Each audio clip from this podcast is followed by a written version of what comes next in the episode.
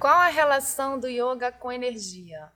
Eu vou pedir para você assistir até o final desse vídeo que eu vou te dar uma dica muito legal a respeito. Para trazer esse assunto, eu vou precisar de falar sobre a teoria atômica da criação do universo segundo yoga. É um assunto um pouco técnico, mas eu vou tentar ser sucinta.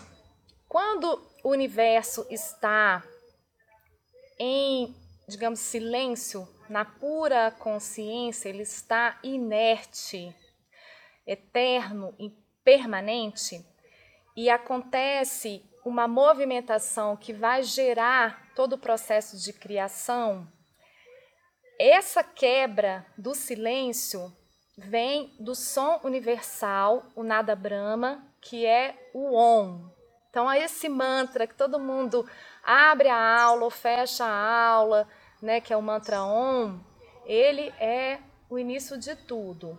O Om, como uma onda, ele vai reverberar ao longo dessa pura consciência, desse silêncio, e essa onda vai criar então uma ideia de tempo, uma ideia de espaço, uma ideia de divisão e uma ideia de partícula, que no frigir dos ovos é o átomo. O átomo condensando, ele vai formar então uma substância vamos colocar assim, uma massa, uma massa indiferenciada, que é também chamado de prakriti, e depois isso vai se estender, então vai chamar de mahat, né? Mas não vou ficar aqui trazendo os nomes técnicos, mas isso tudo vai sendo polarizado de forma negativa, de forma positiva, e a forma positiva traz a intuição e a percepção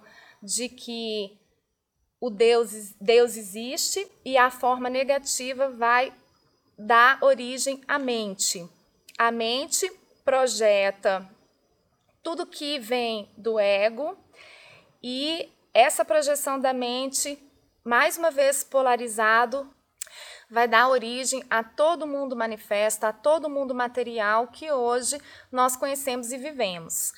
E quando a gente vai olhar o esquema, porque tudo isso que eu estou trazendo tem um psicocosmograma, está dentro, fundamentado do sistema filosófico chamado Sankhya.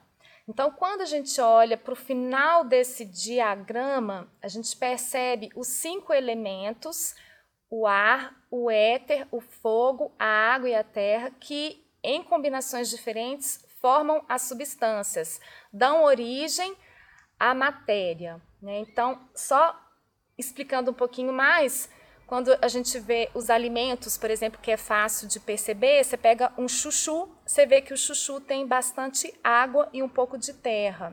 E a mesma coisa para a pimenta, ela tem bastante fogo e um pouco de terra. Então, essa combinação dos elementos, elas forma a matéria.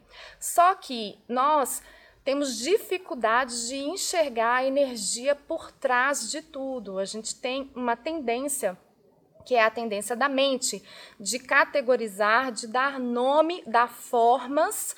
Então, quando você está aqui me enxergando, você está vendo um corpo e está vendo que esse corpo tem algumas características, né? Cabelo louro, pele clara, só que você não está conseguindo perceber que a base por trás de todo essa matéria que compõe o meu corpo é energia. Então, o que, que, é que o yoga tem a ver com isso? Tem tudo a ver, porque o yoga ele se baseia no princípio dos cinco corpos.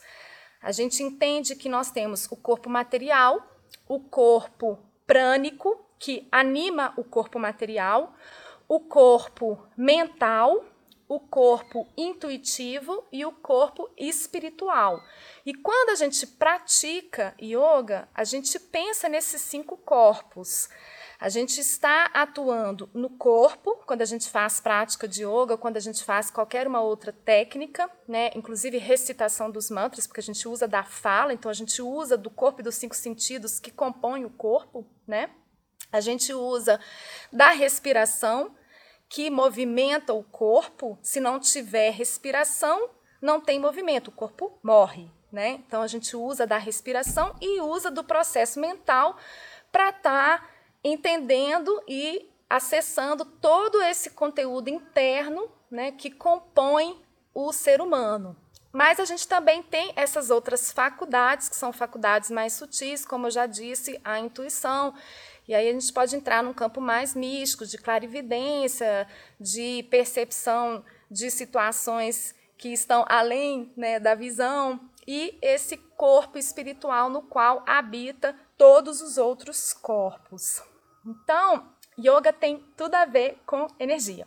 E a dica que eu quero trazer para você, para também não estender muito nisso, é que se você recitar o mantra Om, uma vez sendo a origem de tudo, você vai estar nessa frequência do universo, que é a frequência mais pura do divino, é a representação mais fidedigna da transcendência, da pura consciência. Então, quando você emana o mantra Om, você está invocando para você e para todos essa frequência divinal.